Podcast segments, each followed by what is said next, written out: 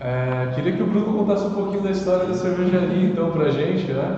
Sim. Boa noite a todo mundo, pessoal, pessoal do Instagram, YouTube, Facebook.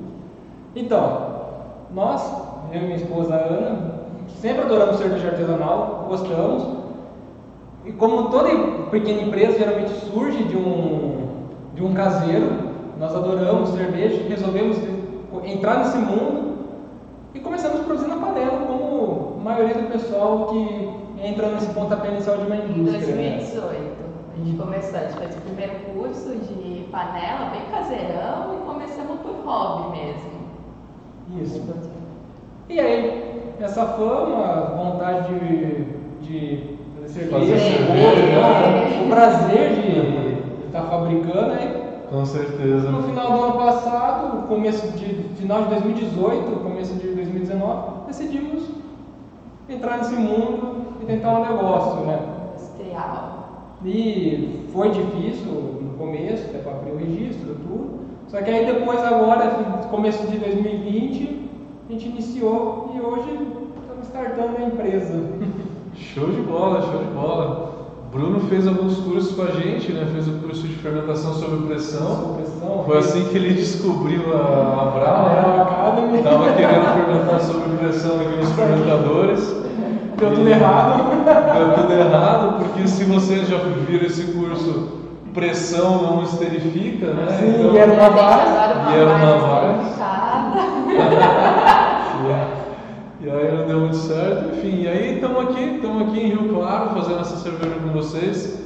Vamos só dar uma, uma passadinha na fábrica. Então, vocês estão vendo aqui a, os tanques, né?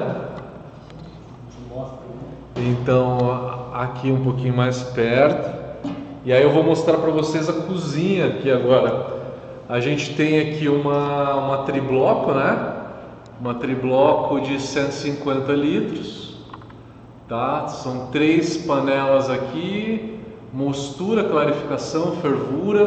Tem uma de água quente lá no final, perto da janela. Tá? É a fogo, né? A, a gás, que é essa nossa cozinha aqui. Aí pega, pega um rótulo de uma cerveja pra gente. Vamos, vamos pra cá, vamos voltar pra cá. Só mostrar aqui. Ah, tá. As cervejas, né? Vamos, vamos mostrar os rótulos das cervejas. Tá aqui. Quantos rótulos são, Bruno? Já tem sete rótulos já? E a gente também faz kitzinho para presente, com a taça e garrafa de 600. Ó, show de bola. Show de bola, galera. Já tá com o mapa tudo certinho, pronto para sair no mercado. Então é isso, estamos aqui de volta. Vamos lá.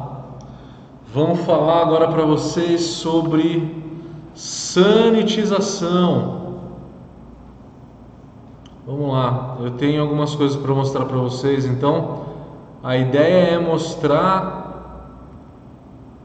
como que uma micro cervejaria pensa em sanitização, mas se você também é caseiro, você pode também se interessar por isso e faça suas perguntas, né? É, a ideia é atingir a todo mundo, não só não só cervejaria, tá? Então, Vamos lá, eu vou colocar aqui a apresentação para vocês, para vocês seguirem com a gente. Quem está no YouTube, eu consigo colocar a apresentação. Quem está no Instagram, eu não consigo colocar a apresentação porque eu estou filmando do celular, tá?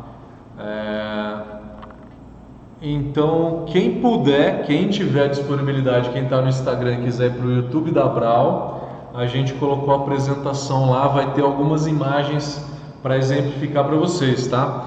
Então a gente vai falar sobre sanitização. É, vamos dar uma ideia de sanitização na cervejaria. Vamos mais para cá. Não, não fuja. O que, que é sanitização? Por que, que sanitização é importante? Sanitização é importante porque a gente quer limpar partes aonde que a gente não tem ação mecânica, né? É muito fácil você limpar qualquer coisa onde você tem ação mecânica. Pegar a mão mesmo realmente e esfregar, né? É, um dos melhores fatores de limpeza é ação mecânica. É pegar e tacar a mão na sujeira ali com uma bucha, pode ser um simples detergente, não precisa ser uma soda, mas o simples detergente com uma ação mecânica muito grande, você consegue fazer uma limpeza boa. Mas como vocês podem ver, tem tubulação, né? A gente tem mangueiras de mosto. Essa daqui é uma mangueira de SIP. Essa é uma mangueira de SIP, tá? Uma mangueira plástica que a gente exemplificou aqui o SIP. Depois eu vou mostrar para vocês.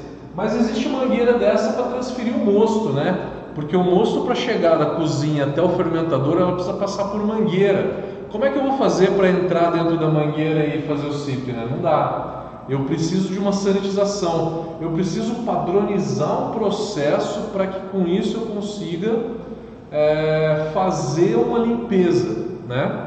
Então são quatro os fatores que a gente tem é, que melhoram a sanitização, deixam mais intensa a sanitização. O primeiro deles é a própria ação mecânica. Na falta de ação mecânica, a gente tem outros fatores, que um deles é temperatura.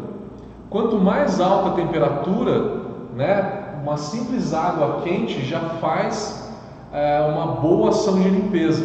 A soda quente é melhor. Então tudo que a gente tem a quente acaba tendo uma ação de limpeza melhor do que se não tivesse essa, esse tratamento térmico, tá?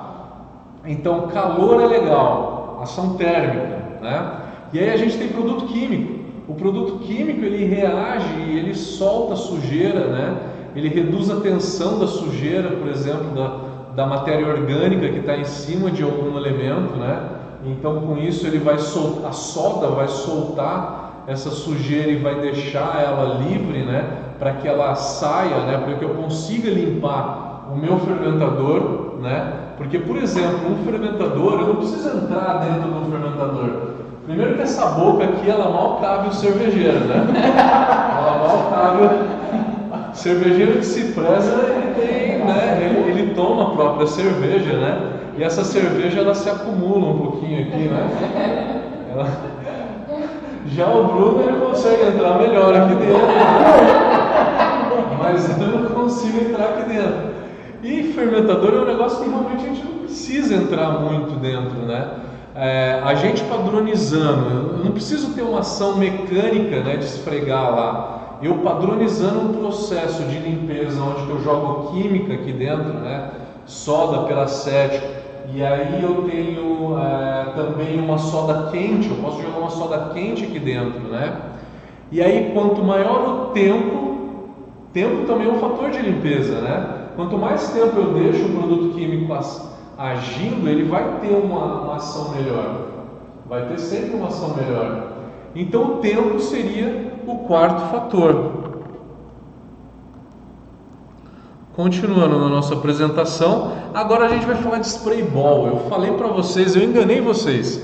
Eu falei que dentro do fermentador a gente não tinha ação mecânica a gente não tem ação mecânica do peão esfregando lá, né?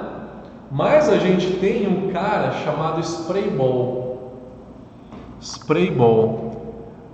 O que, que é isso? É na verdade uma bola, né? É, ela entra, ela, ela tem uma entrada que aí tem uns furinhos, tá? Isso fica dentro do fermentador, fica posicionado mais ou menos, né? Aqui, tá? O spray ball o spray ball ele fica mais ou menos nessa altura. Ele fica a uns 5 dedos do, do teto do fermentador. E aí esse spray ball é spray ball estático, ele fica parado. Ele fica realmente ali parado. E aí a gente tem um jato de água bem forte. E esse jato forte, ele faz uma ação mecânica, por quê? Através desses microfuros que esse spray ball tem, ele vai soltar um jato que vai bater na sujeira, bater na sujeira no fermentador inteiro, tá? E aí com isso vai fazer uma ação mecânica, né? Que é jogar um jato de água diretamente na sujeira. Isso é uma ação mecânica, eu não preciso necessariamente ir lá esfregar. Então eu jogar um jato aqui direto no fermentador é legal né? é bom para a gente tirar essa sujeira. Então, a primeira fase da ação do SIP né, dentro de um fermentador desse é o spray ball. Eu sempre falo em todos os meus cursos que eu dou de sanitização que o melhor spray ball de todos é o spray ball rotativo. Ele não é estático, esse daqui é estático. A gente vai lá, coloca lá dentro do fermentador e ele fica. O spray ball rotativo, ele gira na diagonal, ele gira de um lado, aí depois ele vai vir girando do outro, e ele gira assim muito rápido. E com isso ele consegue atingir mais pontos dentro do fermentador, porque o spray ball estático ele tem diversos pontos cegos, né? Você que viu a foto do spray ball viu que ele tem diversos furinhos, mas aquele furinho ele tem ação mecânica num ponto específico, né? E os outros pontos onde esse jato não cai direto? Ele não tem ação mecânica do jato de água. Então a ação mecânica é melhor nesse spray ball rotativo. E que, gente, é muito barato vocês comprarem isso no Mercado Livre, tem disponível, né? É muito fácil, tá? É... Mas enfim, dois tipos de spray ball que a gente tem aí disponíveis no mercado, tá? O spray ball é o primeiro aliado nosso. É, aí a gente tem uma ideia de o que, que seria uma central de SIP. Central de SIP é quando eu tenho uma cervejaria um pouquinho maior, eu vou querer é, reaproveitar soda em peracético. Porque eu posso reaproveitar soda umas 5, 6 vezes, né? Tirei desse tanque, aí eu vou fazer no próximo tanque, eu posso reaproveitar essa soda, ela está um pouquinho suja, mas ainda dá para reaproveitar e fazer outro CIP. E aí com isso eu reaproveito a soda e reaproveito o peracético. Com isso você tem um ganho em escala. Só que central de CIP vale a pena para quando você tem, é, tem uma escala maior. Tem uma escala maior. Importante a gente pensar em EPI. Vai mexer com produto químico, a soda vem a 50% quase, 45 a 50%.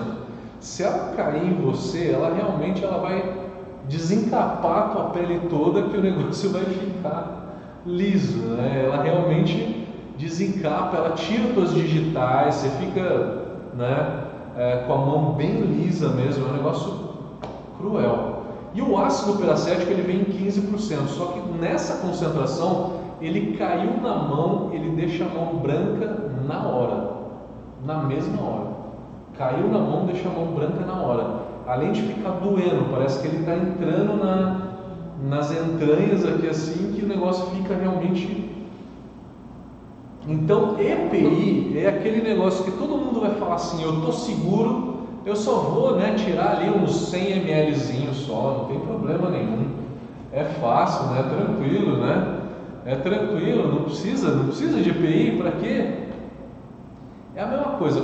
Aonde que você mais bate o carro?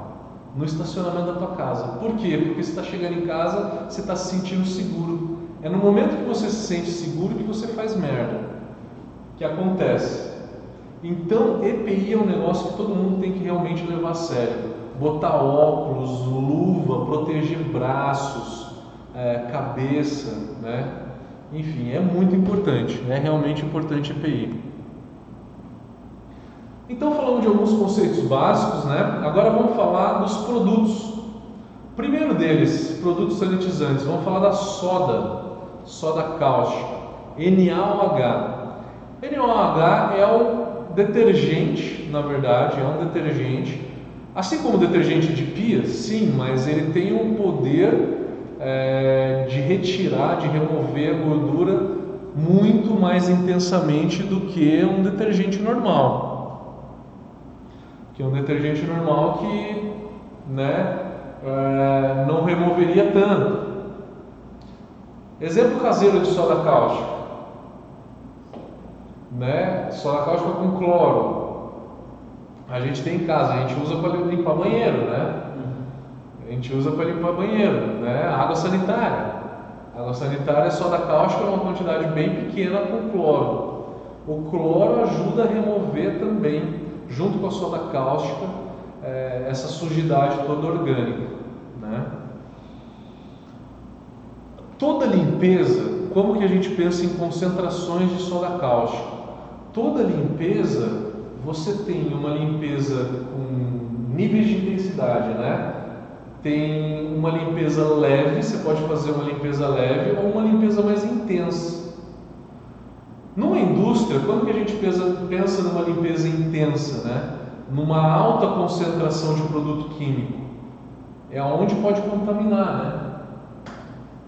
né? É onde pode contaminar a nossa cerveja. E uma limpeza leve?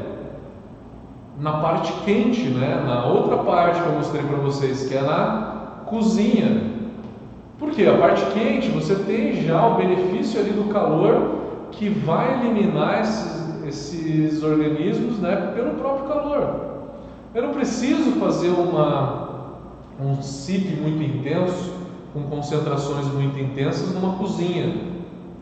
Ou às vezes eu posso até nem fazer numa cozinha, jogar muita soda e nem peracético tá, numa cozinha. Peracético não é indicado, é ácido nítrico para cozinha. Mas para invase, invase é menos crítico. Que, que é menos crítico? Eu posso contaminar a cerveja? Pode, mas aonde que eu tenho mais açúcares para organismos contaminantes agirem? Dentro do fermentador ou na cerveja pronta na hora que eu vou envasar? Aqui dentro do fermentador.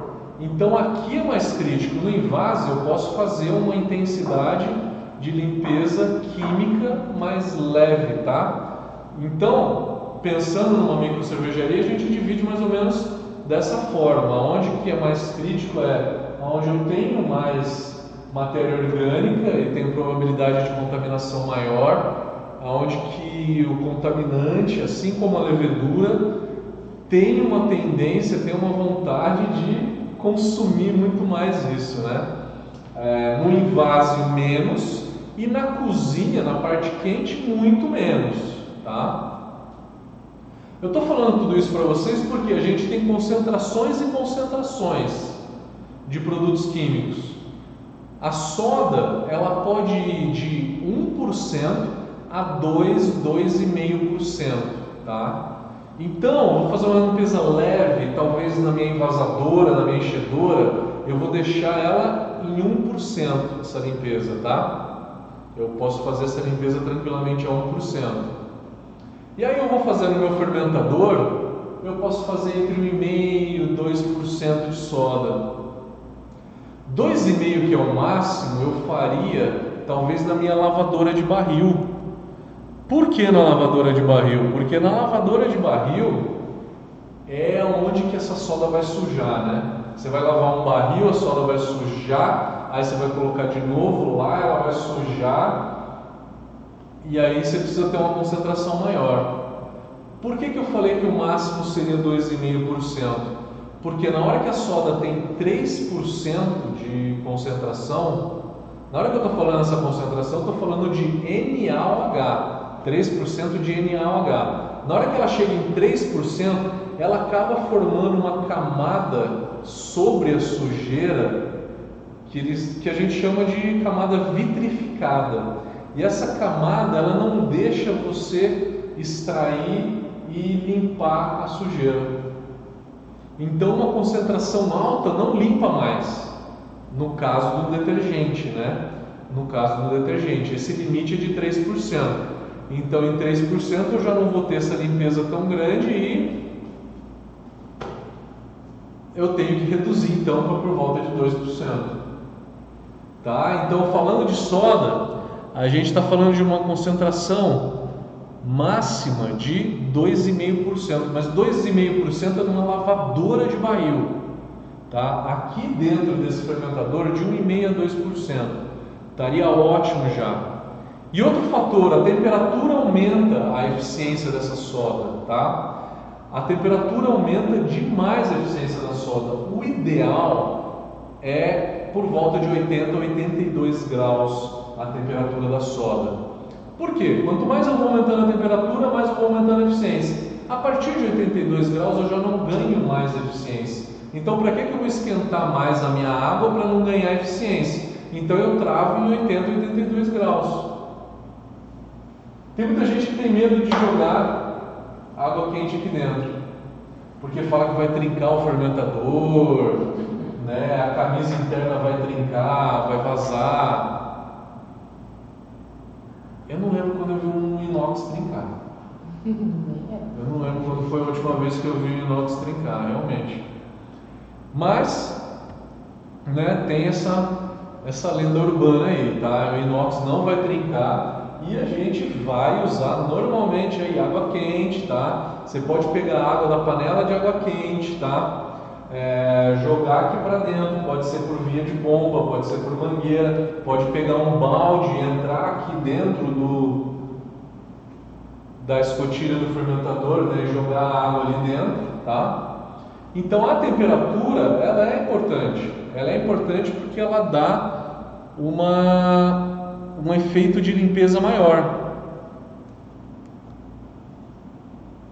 Depois da soda cáustica, Continuando na soda cáustica, então, é, problemas que ela pode ter. O primeiro deles é a concentração muito alta, você não limpa tanto. Soda taca alumínio. O amigo caseiro não vai usar soda em casa, tá? Ela vai fazer borbulhar o alumínio como se fosse água fervendo. E aí vai descolar alumínio da panela e vocês sabem que alumínio é extremamente tóxico, né? Soda é muito difícil de enxaguar, assim como detergente. Você tem que botar ali bastante água né, para conseguir enxaguar aquele negócio lá. Um outro problema que quem já trabalha em cervejaria sabe. Se eu tenho meu fermentador cheio né, de CO2, ele está ali, eu terminei meu invase, ele está cheio de CO2. Se eu abrir rapidinho aqui e jogar soda nele, o que, que vai acontecer? Essa soda reage com o CO2 e aí o CO2 ele vira um sal. Ele vira um sal. Se ele vira um sal, a pressão, a quantidade de gases interna do fermentador vai reduzir. A pressão interna reduz e aí você tem aquele esmagamento. Você tem o esmagamento, né? Anti-esmagamento. E aí tem algumas válvulas, né? Tem alguns fermentadores que tem válvula anti-esmagamento que ela, ela funciona, é uma válvula de alívio de pressão que funciona tanto para pressão positiva, né? Se você exceder 3 kg de pressão no fermentador, ela vai abrir, e quanto para pressão negativa, né? Então, é, é um detalhe que vocês têm que levar em consideração também. Ácido nítrico é um dos agentes que a gente usa para Primeiro fazer a pacificação. Eu comprei toda a minha, minha cervejaria, estou com os equipamentos novos ali, eu preciso passivar. O que é passivar? É tirar aquela camada toda de solda que tem ali de metal no teu fermentador, tá? Por quê? Porque na hora que você trouxe o fermentador aqui para dentro, ele tem muito metal que ele está muito suscetível a ser extraído para dentro da água para ser extraído para dentro da água e aí isso passar para dentro da cerveja. Então eu preciso de um ácido que, de uma certa forma, corrói o inox, tá? Ele vai ali, ele vai desencapar um pouco do inox do lado de dentro e com isso vai deixar o inox mais estável e não deixa ele soltar partículas para dentro do líquido. Então a gente entra com ácido nítrico para fazer a passivação inicial do fermentador. E essa concentração de passivação inicial tem que ser alta, é por volta de uns 5% de ácido nítrico, tá? Só que aí no dia a dia você tem acúmulo de pedrinhas cervejeiras. A pedra cervejeira ela é um composto de, é, de cálcio, né? É uma formação de cálcio. Cálcio com cloreto acaba formando a pedra cervejeira e acaba sedimentando em do inox. E aí com isso você tem ali o mineral, uma camada branca, né, por conta desse cálcio. E o ácido nítrico, o ideal é você passar a cada seis meses para remover essa camada, né?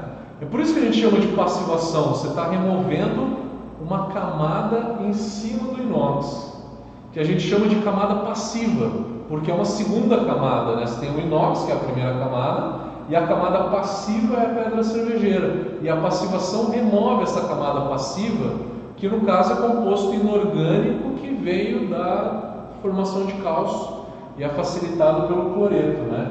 Com isso a gente remove a pedra cervejeira no inox, tá? Então, para primeiro uso, o ideal é 5% de ácido nítrico. Para passivações esporádicas que a gente vai fazer aí conforme o tempo, é de 1 a 1,5%.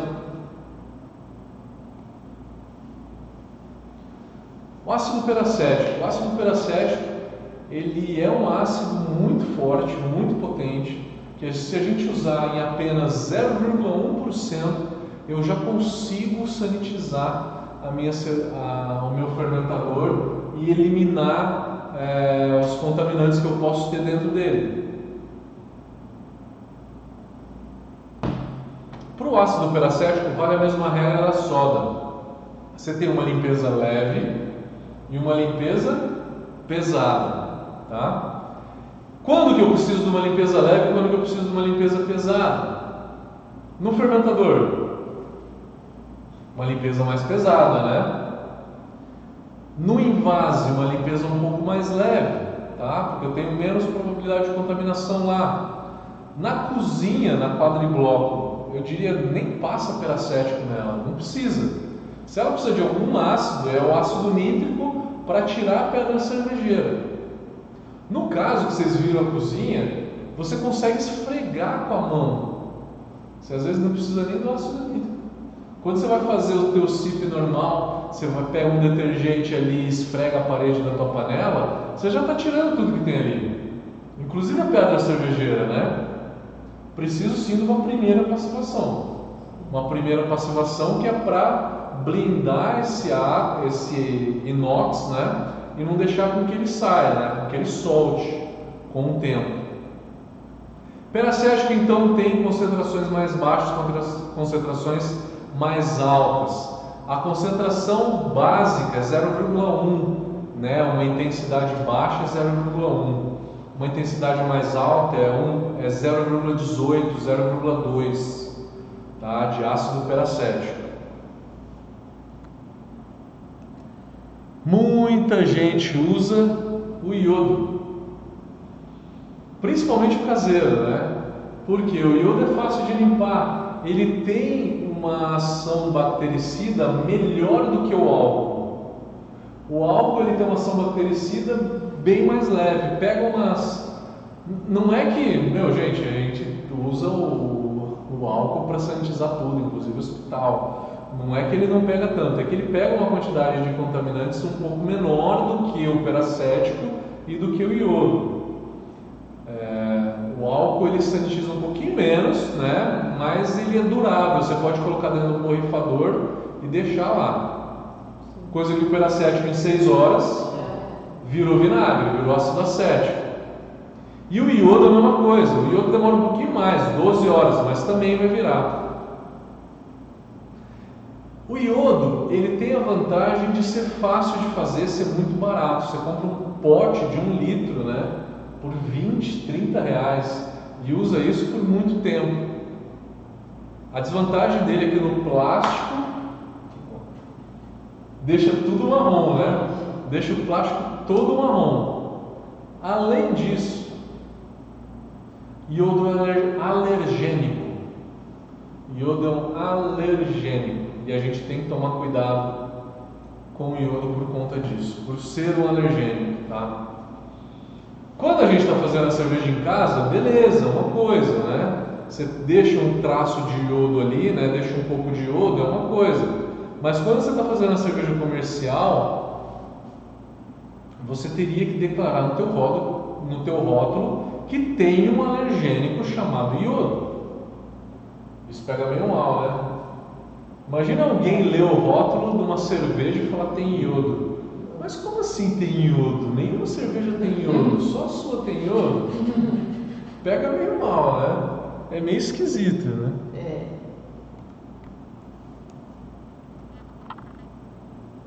O álcool. O álcool, melhor concentração é o álcool 70. Não é o 40 e não é o 90. A gente acha que quanto mais álcool tem, como 92, ele é mais eficaz. Só que não, o álcool ele precisa de um pouco de água, de uma quantidade ideal de água para que ele possa agir na membrana celular e romper a membrana celular. Tá? Então a concentração ideal é o álcool 70, tá? O álcool 46 que a gente usa para limpar é para limpar a superfície, né?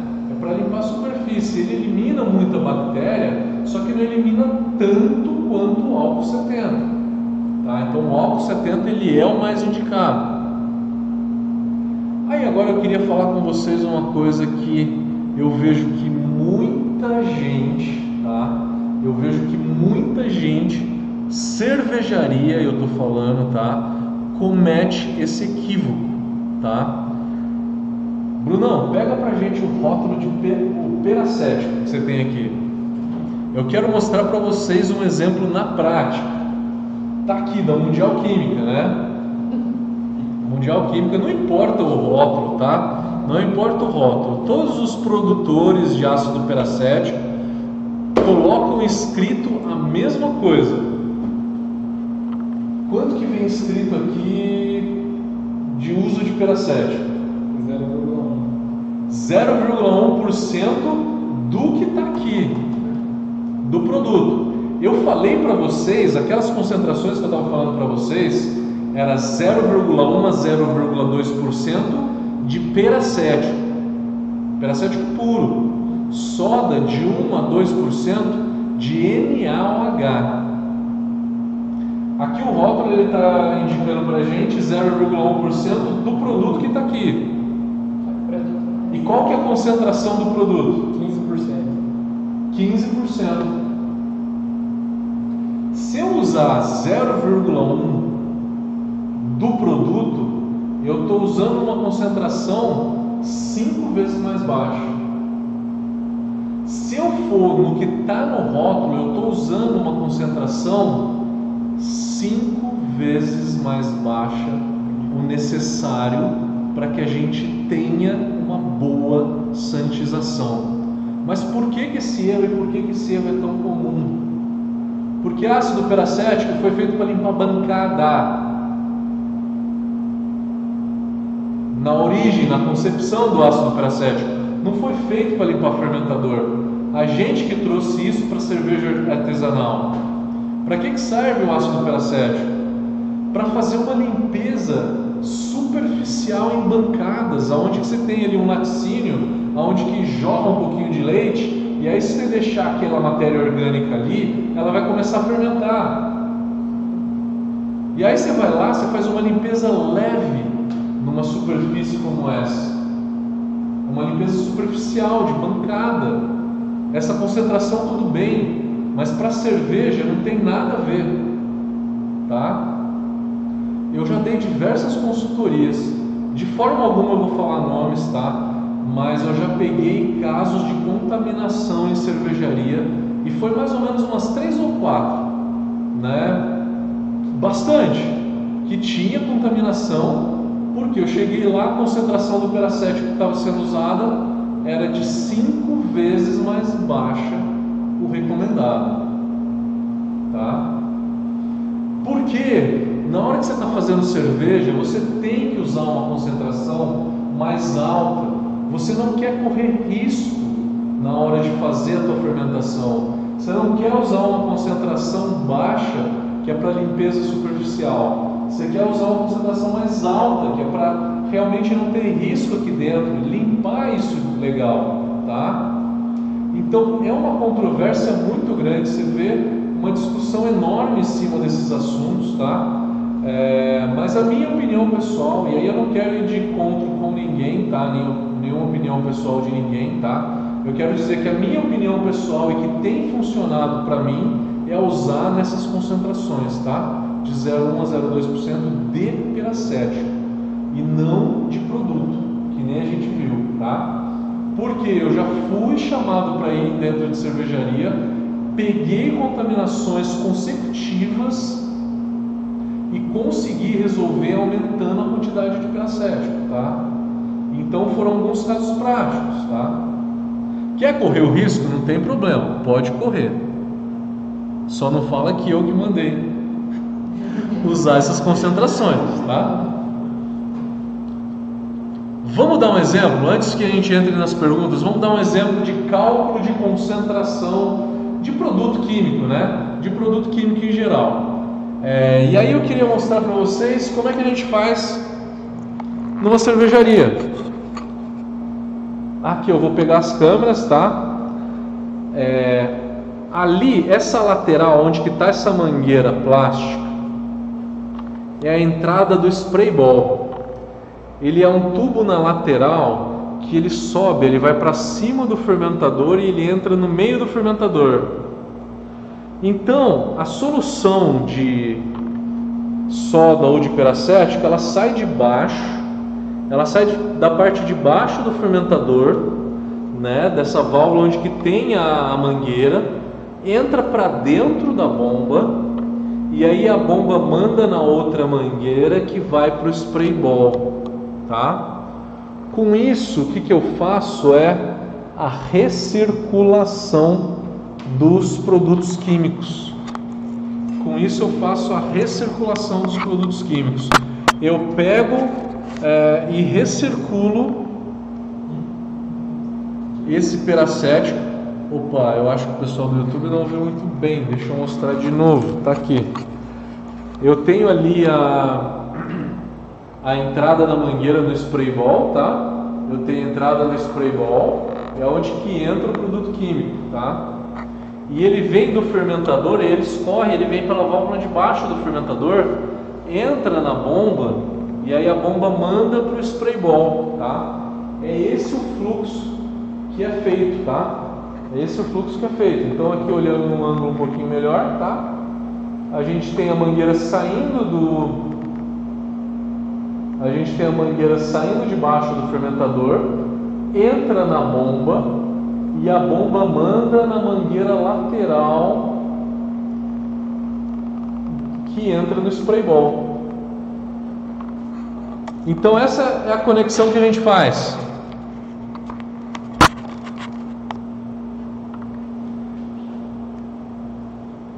Voltando aqui. Galera, venham, venham, venham. Tá? Então essas conexões que a gente faz. Mas antes de jogar soda aqui dentro, o que, que eu faço? Na hora que eu terminei de envasar meu tanque, ele está com 2 kg de pressão, ele tem CO2 pra caramba aqui, ele tem uma crosta muito grande aqui de fermentação, e a crosta de fermentação fica onde? Na parte de cima, onde que é a parte mais chata, mais encrustada que tem é na parte de cima do fermentador, é onde que tem o krausening, né? onde que tem o espumamento, tá? O espumamento na parte de cima. E aí, com isso, está é... muito sujo, tem muita sujeira ali. Se eu jogar soda em cima dessa sujeira toda, perde a função, né? A soda não vai funcionar tão bem. O que, que eu tenho que fazer primeiro? Eu tenho que jogar uma água pelo spray ball abre o fermentador inteiro, abre o fermentador inteiro, que é para o CO2, que é mais pesado do que o ar, descer, né? abre o fermentador, todas as válvulas do fermentador, a escotilha eu abro, e aí o que eu vou fazer primeiro é o seguinte, é lavar o fermentador, que eu vou jogar água pelo ball.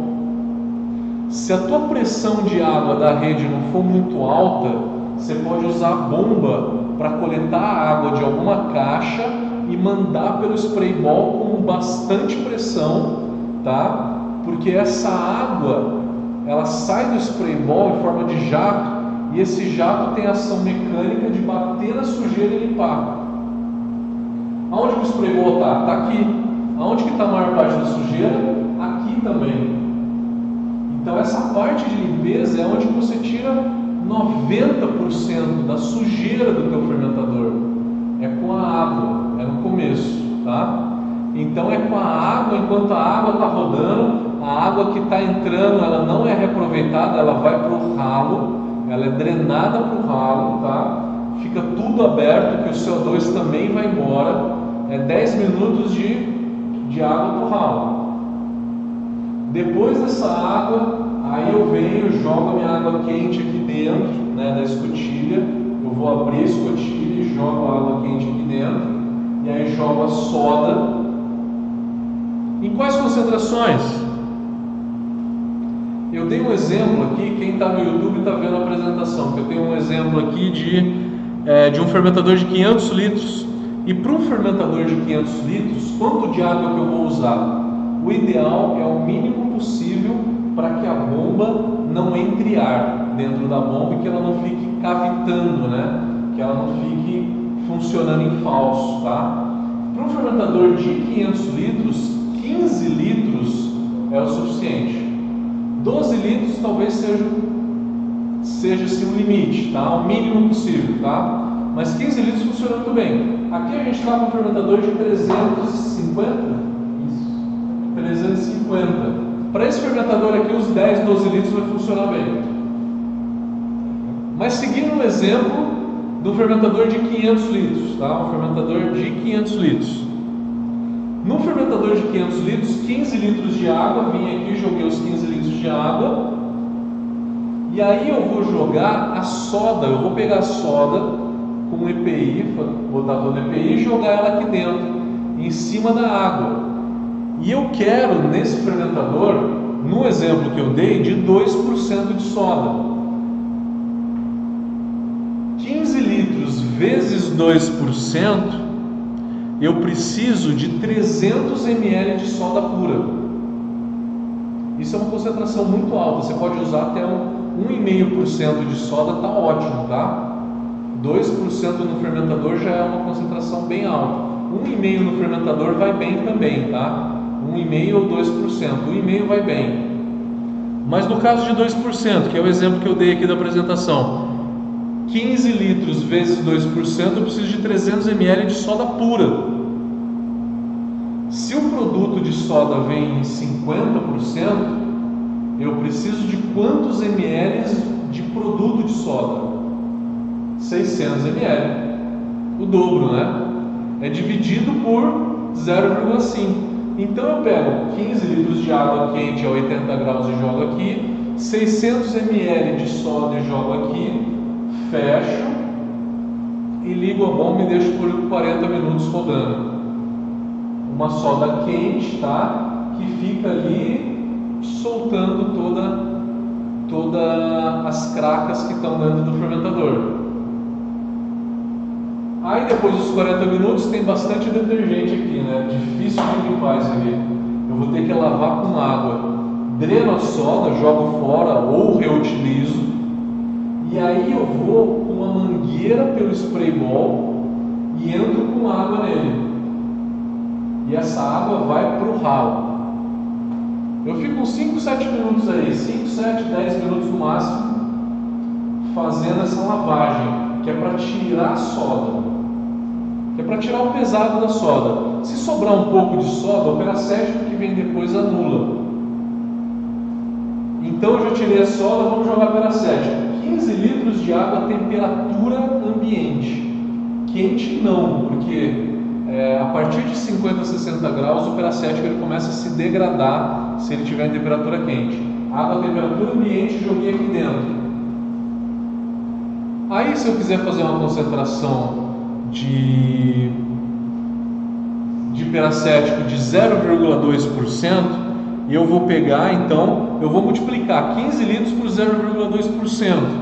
Isso dá 30 ml. 30 ml de peracético puro. O produto vem em 15%. O que, que eu tenho que fazer? Pego 30 ml e divido por 0,15, que isso me dá 200 ml de peracético. Então, eu jogo 15 litros de água aqui dentro, 200 ml de peracético, fechei e deixo rodando por mais uns 40 minutos. Depois disso eu dreno o peracético todo, espero secar, tem que esperar drenar bem para que não sobre muito peracético aqui dentro e aí eu posso utilizar o fermentador. Vamos ver quanto tempo de live já tá. Já deu uns 50 minutos de live já. Vamos dar uma olhada nas perguntas agora. Quem tiver pergunta, vamos lá.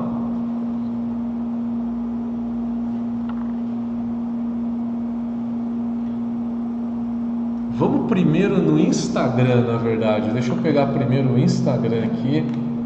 Eu vou tirar ele do tripé. Nossa, ele esmagou meu dedo aqui o Instagram. Vamos pegar o Instagram porque o Instagram ele costuma cair com uma hora. Aí se cair no Instagram eu vou reconectar o Instagram, tá? Mas pode ser que eu perca as perguntas que estão no Instagram aqui. Vamos pegar todas aqui. Cadê perguntas?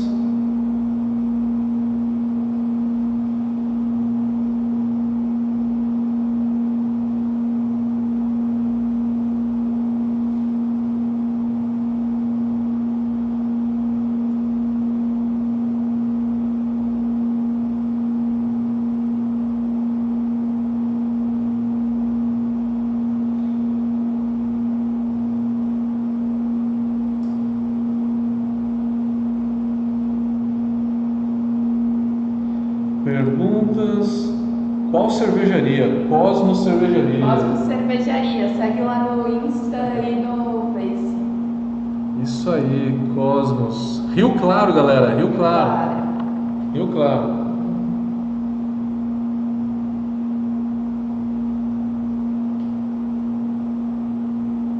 Um oi da Marlene, avó do Bruno.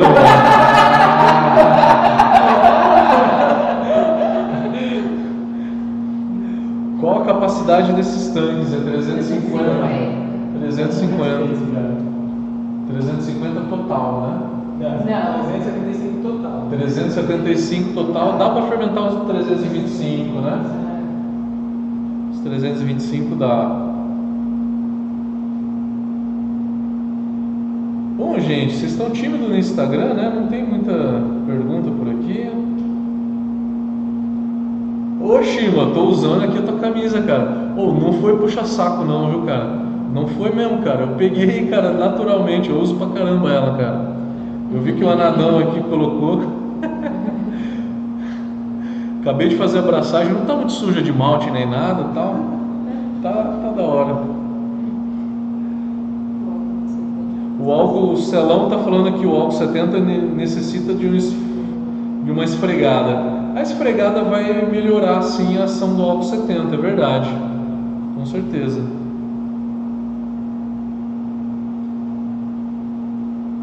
Bia Fuja, tua parente? Minha mãe. Sua mãe? e aí, Bia, tudo bem? Gustavo Miranda. Lorde Lúpulo está perguntando: o CIP é mais eficiente se sob pressão? Na hora que você liga a bomba ali, não dá para você pressurizar tudo, tá? O que, acontece? Na hora que você liga a bomba, percebe o manômetro, ele vai para um quilo quase, né? Quase um quilo, 0,7, 0,8, né? Ele vai para um quilo já, ele já dá uma pressurizada. A pressão aumenta o atrito, aumentando o atrito na sujeira, você acaba tendo uma limpeza melhor. Gustavo Miranda perguntando: existe algum produto que podemos adicionar para saber se não tem mais soda no fermentador? Tem fenolftaleína. Você compra isso muito fácil. Não sei se é em farmácia, mas é bem fácil. Em muita loja de insumo tem fenolftaleína que você pinga e fica rosa. Se o peracético vem depois, esquece fenolftaleína. Você não precisa pensar nisso, tá? Que o peracético vai anular soda. Rodrigo Grupelli está falando o, teco, o técnico da Caliclean fez um cálculo diferente. Me recomendou 2 ou 3 ml do peracético para cada litro de água. 3 ml do, do litro de água, um litro de água, tem que fazer as contas, né? Mas se ele é 0,15%, isso vai dar 0,05% de concentração. Gente, eu não estou falando que ninguém está certo ou que está errado, tá? O que eu estou passando para vocês é o que eu acredito que é certo para concentrações, tá? Tudo bem que a Caliclean recomenda, que os outros produtos recomendam, as outras concentrações. Eu não estou questionando, eu estou falando que eu vi algumas contaminações que eu consegui resolver aumentando a concentração de, de, de químicos, tá?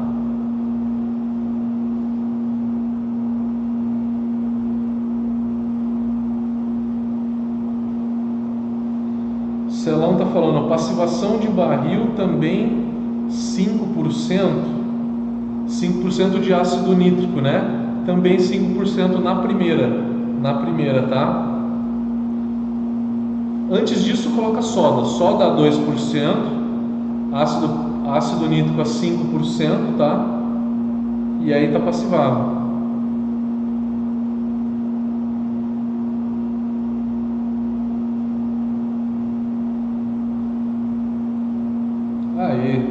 Vamos olhar agora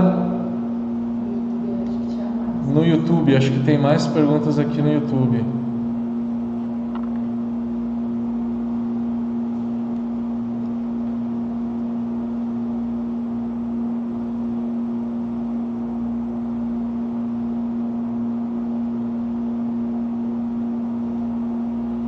E aí galera, eu queria falar oi para todo mundo, mas tem muita gente falando oi aqui. Não dá para falar oi para todo mundo. Valeu todo mundo aí, valeu.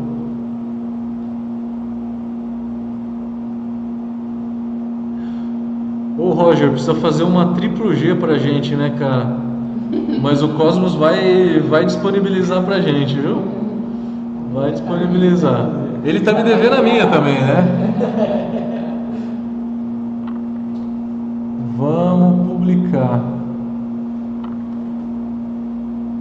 Eu vou reconectar aqui o. Vamos reconectar o Instagram. Beleza, reconectando o Instagram ali.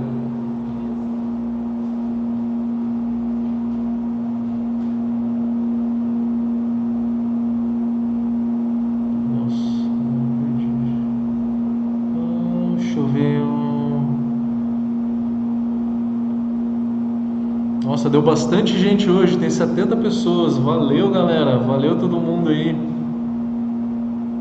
O Luiz Figueiredo falou: fermentador tem pontos cegos. Como garantir que esses pontos foram realmente sanitizados, visto que alguns fermentadores não têm uma boa acessibilidade no interior? Luiz, muito boa sua pergunta é o seguinte, os pontos cegos, né? Como a gente viu no spray ball, o spray ball, o spray ball ele tem alguns furos. Na hora que bate essa água no fermentador, ela fica bem espaçada, tá?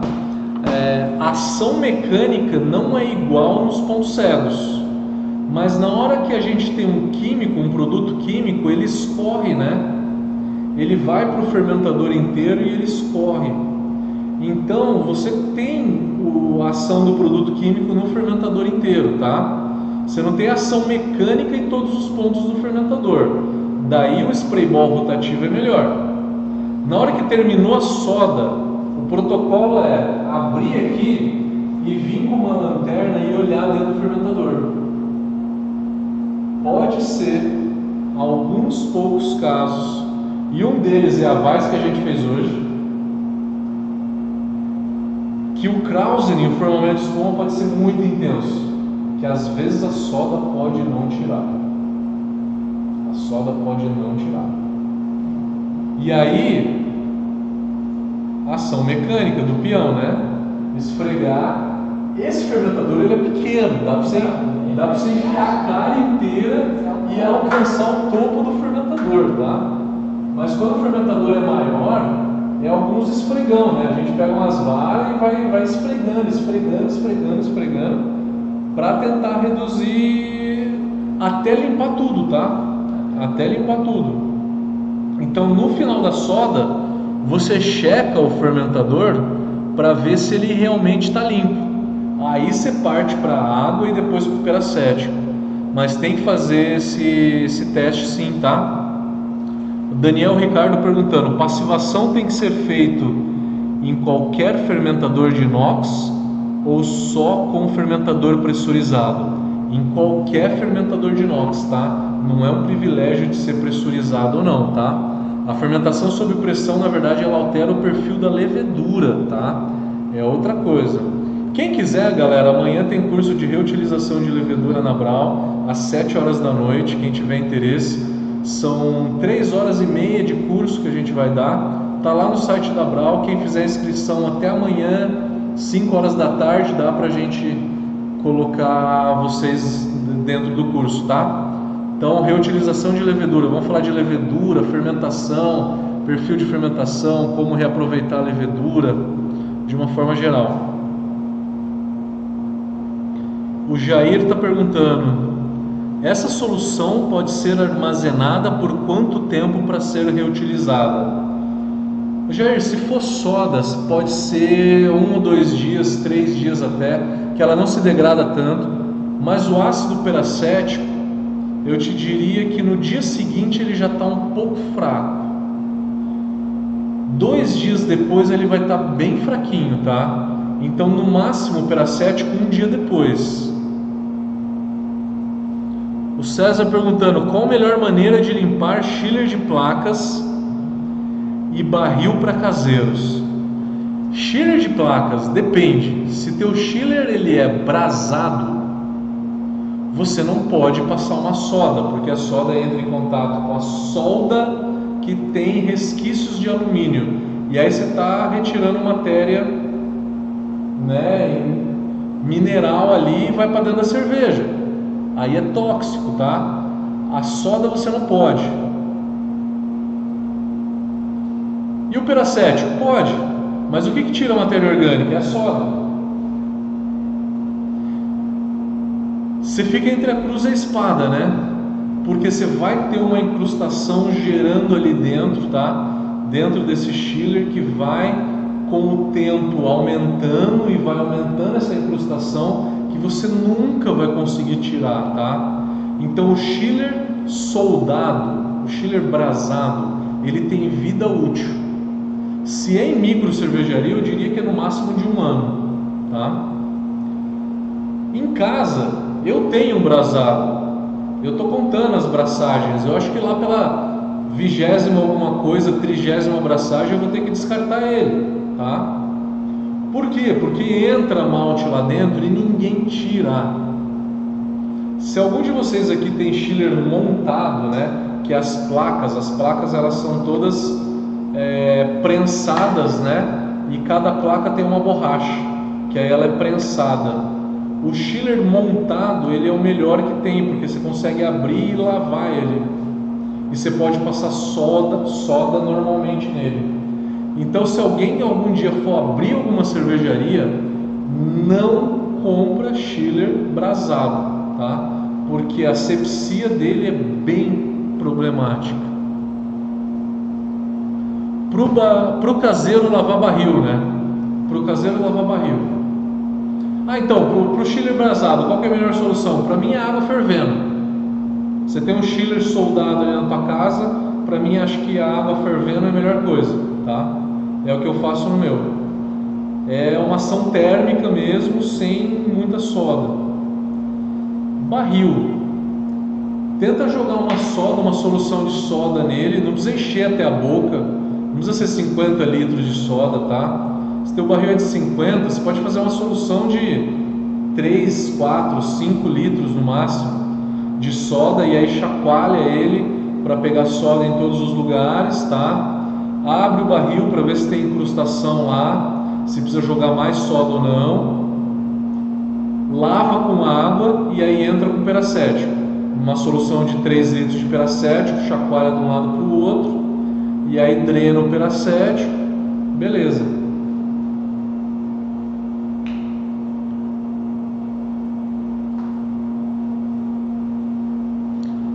E aí o César perguntou se o iodo neutraliza soda. Não, é o ácido peracético que vai neutralizar. Você pode usar o iodo para sanitizar no lugar do, do peracético, tá? Mas não para neutralizar. Aí você tem que usar a fenolftaleína para reagir e ver se o barril fica rosa. Para ver se tem alguma soda ali. O Osiris está perguntando se no barril pode ser soda fria. No barril pode ser soda fria. Uma soda quente você vai precisar de um fermentador aonde que você não tem acesso a esfregar, tá? Aonde você não tem acesso a esfregar, se você jogar uma soda quente, a ação vai ser muito maior, vai ser muito maior. E aí você não precisa entrar dentro do fermentador. Num barril você não tem uma incrustação tão grande para necessitar uma soda quente, tá? Geralmente a soda fria já vai já vai resolver.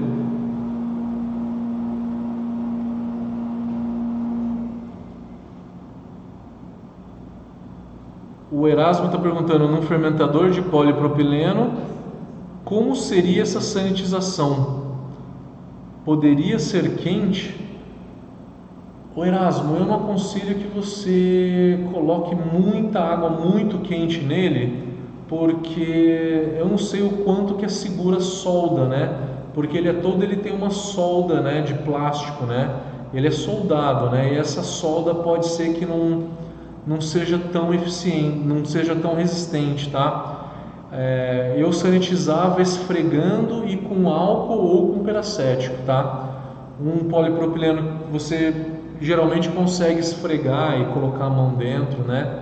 Isso faz a ação mecânica é excelente, tá? Às vezes o fundinho você tem que esfregar com alguma coisa, tá?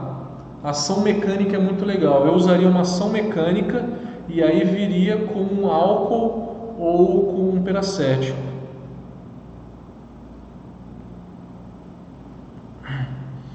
Marcelo Bittencourt está perguntando: nenhum momento você tira soda ou ácido pela saída de cerveja?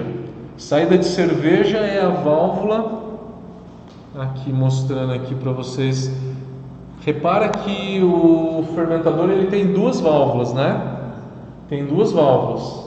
Uma de baixo, que é a saída de levedura.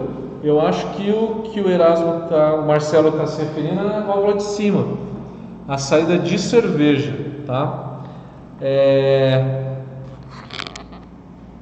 Eu não aconselharia, Marcelo, porque a ideia é você usar a menor quantidade de água e de químicos possível. E aí você só consegue com que a bomba puxe pela saída de baixo, tá? O Zimmer está perguntando qual concentração recomendada para limpeza. Deixa eu voltar aqui. Para a limpeza do chiller de placas após o resfriamento da batelada. Qual a concentração recomendada para estilo de plantas? Você está falando de soda, né? 1, 1,5 ou 2%? Cara, eu ficaria entre 1,5 e 2%, tá? Se for soda, tá? Peracético, você pode neutralizar com ácido cítrico. Você está perguntando se pode neutralizar com ácido cítrico. O ácido cítrico, sim, pode ser pode ser usado para neutralizar sem problema nenhum, ou o próprio ácido nítrico, tá? O Wilton perguntando, Mateus, para um fermentador em inox de, de 50, 50 litros, desculpa, cheio de água totalmente, quantos ml de peracético seria necessário? O Wilton, faz aquela conta. Peracético é 0,1% vezes 50 litros vai dar uma quantidade X de ml de peracético puro, dividido por 0,15, que o peracético ele vem em 15%. Tá? Faz essa conta. O Vander está perguntando: temos que esperar o álcool 70 secar completamente ou posso utilizar o fermentador umas 4 horas depois da aplicação? O álcool, teoricamente, ele em 2 minutos ele sanitiza. É, aí a gente dá uns minutos a mais, vai 10, 12, 15 minutos para sanitizar, que é o suficiente que aí você já pode usar 15 minutos depois, tá? É um tempinho a mais. Quatro horas depois, desde, desde que esteja fechado, não entrou bactéria nenhuma ali, aí tudo bem, a, a sanitização permanece. O Vinícius perguntando qual o pH limite para a reutilização da soda hiperacético. O Vinícius, eu não sei se eu entendi tua pergunta. pH limite do que? Da, da própria solução? O Rodrigo está perguntando quanto tempo para passivar o barril. Para passivar, para passivar, passivação de primeiro uso, é, você pode fazer isso aí por volta de umas duas ou três horas, tá? Fermentador, cozinha ou qualquer coisa. Passivação de primeiro uso. Quando é a passivação esporádica depois, pode ser por 40 minutos, assim como a soda. O Erasmo perguntando: a soda corrói só o alumínio ou outros tipos de mangueira e conexão também? Conexão e mangueira também. Mangueira em cervejaria que tem um fluxo muito grande tem vida útil, é de seis meses a no máximo um ano, tá? E corrói o inox também, acima de 2%, vai corroer o inox, tá? O inox. Ela corrói o inox também, acima de 2%.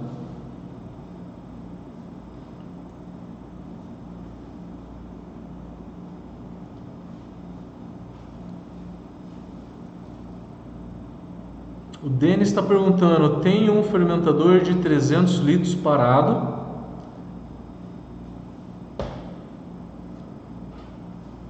Nunca foi usado.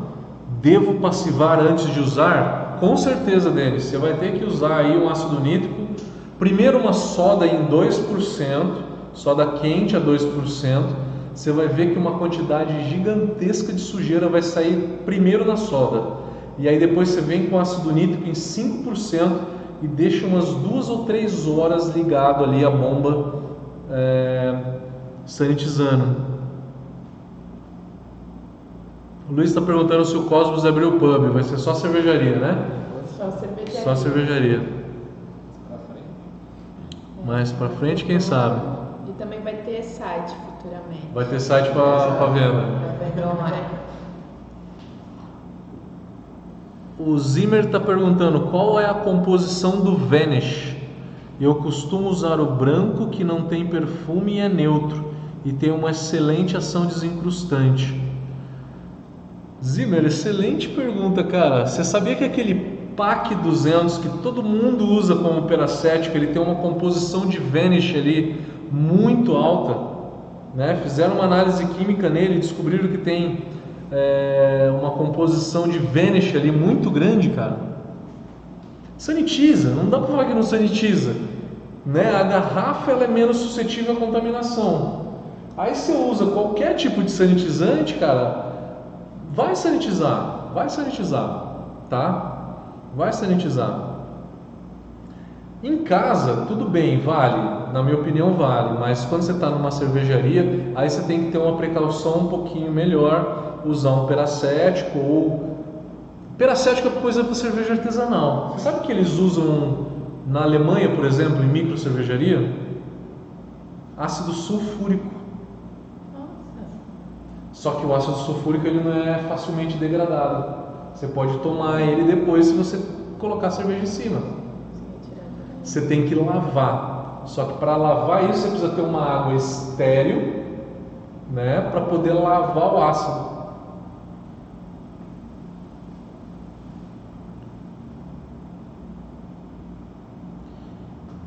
É, vamos lá. O Zimmer, depois da sua resposta sobre Schillers e a soda, o que você me diz do uso do Vanish? Eu acho que eu já respondi essa, foi anterior, né? Todo mundo usa no, no, no Schiller brasado. É, o Vanish não vai corroer. O Vanish realmente não vai corroer. Pode usar o Vanish, cara, e aí depois vem com uma água quente por cima para tirar o Vanish e dar mais uma sanitizada. Tranquilo. Para casa, cara, tudo vale. Se você perder, você vai perder 50 litros. E cara, é uma solução legal para caseiro, tá? Daniel Ricardo, comprei um fermentador de inox, não fiz a passivação e a cerveja ficou com uma cor mais escura Aparência de água suja. Será porque eu não fiz a passivação? Cara, eu não tomaria essa cerveja de jeito nenhum. Fica escuro porque você não fez, cara. Por quê? Porque tem fuligem que fica em cima do inox, que na hora que você simplesmente bota a cerveja ali em cima, essa fuligem toda vai soltar. E essa fuligem é uma fuligem de ferro, cara. Vai dar sabor também, tá?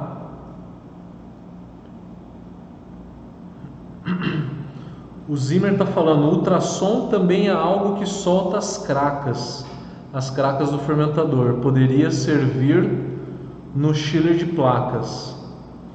Ainda o chiller é inox, assim seria isento de alumínio, visto que inox só aceita solda de inox, não? Exato, o inox só tem solda de inox, exatamente. Então você pode jogar solda à vontade ali que não, que não tem problema nenhum, tá?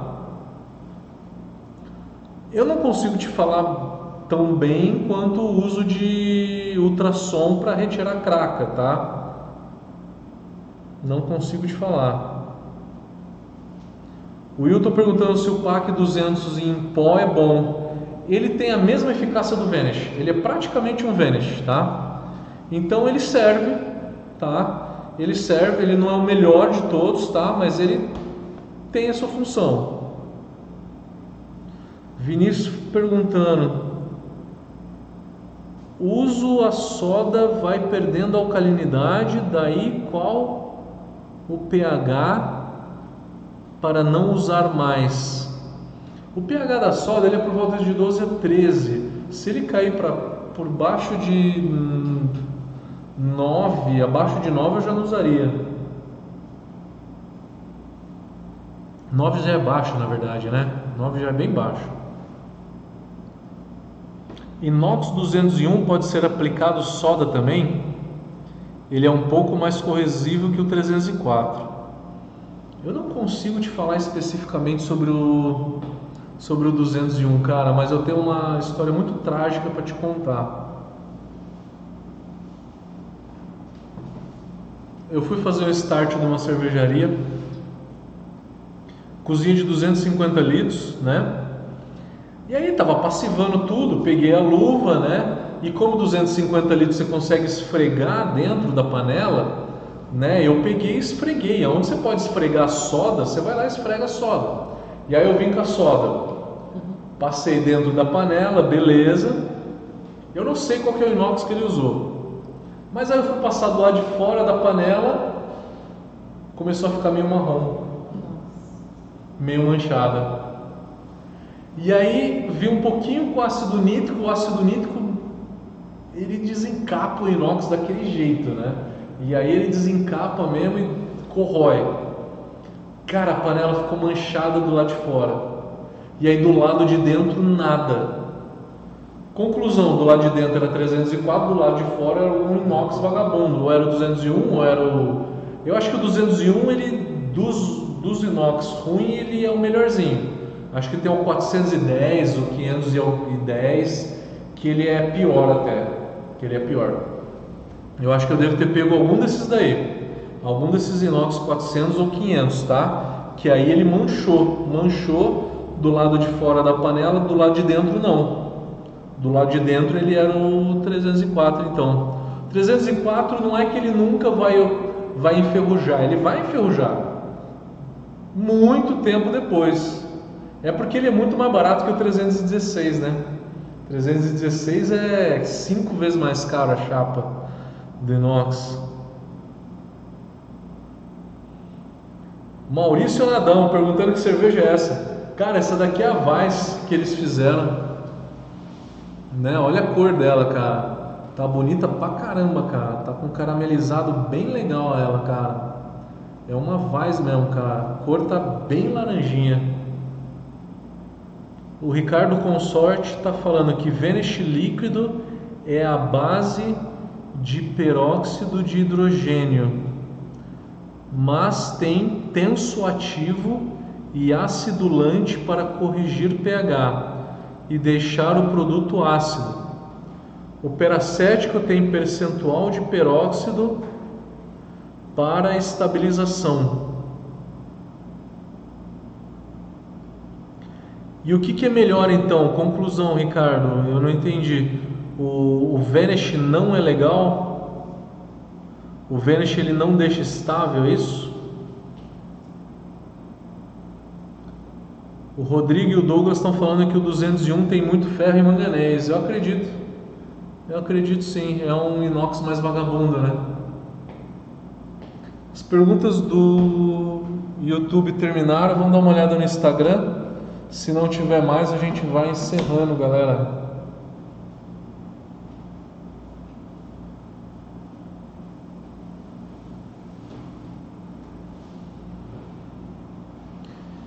Milungzi está perguntando: penso que no caso do NaOH pode-se fazer um teste de carbonatos para saber até quando reutilizar. Se você tiver essa técnica, tiver alguma coisa para complementar, eu, eu te agradeço. Eu não conheço, tá? Eu não conheço. Kareninha, como é que tá? Mustela Menezes. Qual temperatura ideal para a ação da soda no fermentador? O ideal é entre 80 e 82, porque é onde você tem a máxima da, da ação. Acima disso, não aumenta a ação, tá? Não fica mais intenso. Por isso que se deixa, se padroniza em 82. Gustavo Miranda, meu amigo, professor da Brown Academy, também está aqui, show de bola. Se eu falar alguma besteira, você me corrige. O Gustavão tem muito mais experiência que eu.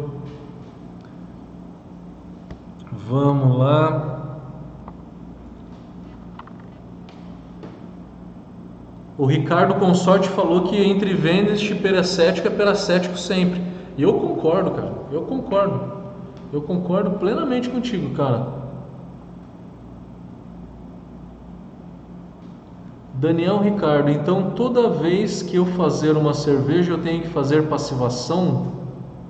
Não, a passivação é no primeiro uso, que é para desencapar o inox, tirar o excesso de, de metais que você tem ali, ferro, manganês, cobre, enfim, chumbo, o que tiver.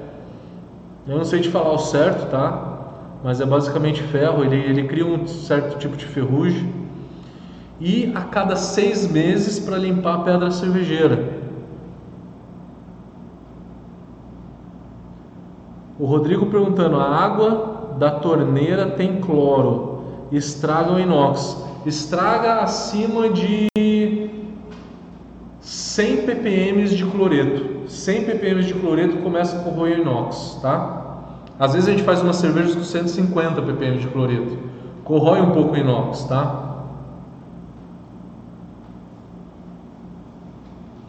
O Jair está perguntando como fazer a diluição de soda em escamas para utilização em SIP. Dilui em água e aí você tem que fazer uma conta da, da quantidade de soda que tem ali dentro. A soda em escama, se eu não me engano, é 98%. E aí se você pegar 100 ml e, e diluir isso em 1 litro, você tem que fazer a conta para saber que nesse 1 litro você tem 100 gramas de soda, então tem 10% dentro dessa solução que você fez, né? Então você tem que ir fazendo contas aí para saber a concentração de NaOH que você está usando, tá?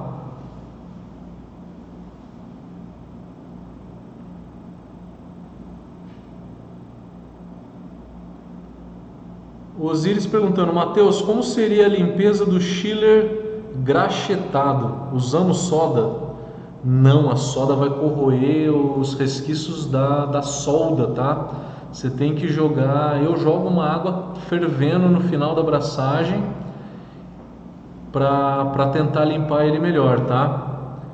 O Zimmer está perguntando: o Vanish eu uso para limpar e soltar o Krausen do fermentador de polipropileno. Aí não preciso ficar escovando, só deixar de molho.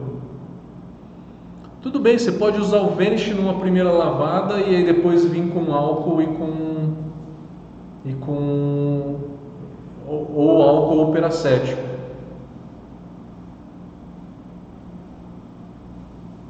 A Milungzi está tá falando que consegue fazer por titulação através do indicador alaranjado de metilo.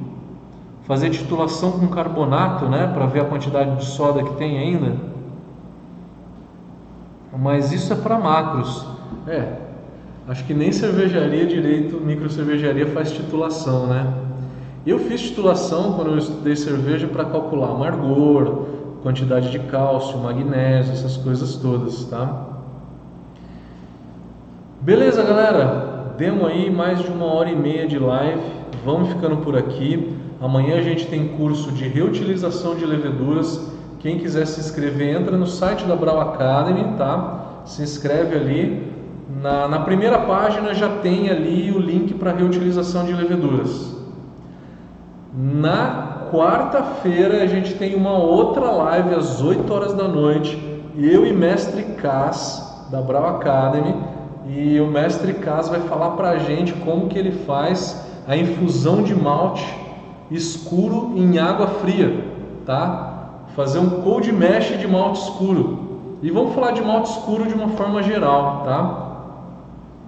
Vamos falar de malte escuro de uma forma geral. Então é isso, galera. Dê uma olhada aí no site da Brau Academy. A gente tem mais cursos por aí. Toda segunda-feira tem a live. E alguns outros dias a gente faz umas lives esporádicas. Quarta-feira às 8 horas eu encontro vocês de novo então para falar de infusão de malte frio, é, de malte escuro em água fria. E aí eu queria agradecer casal simpatia aqui, né? Bruno e Ana, né?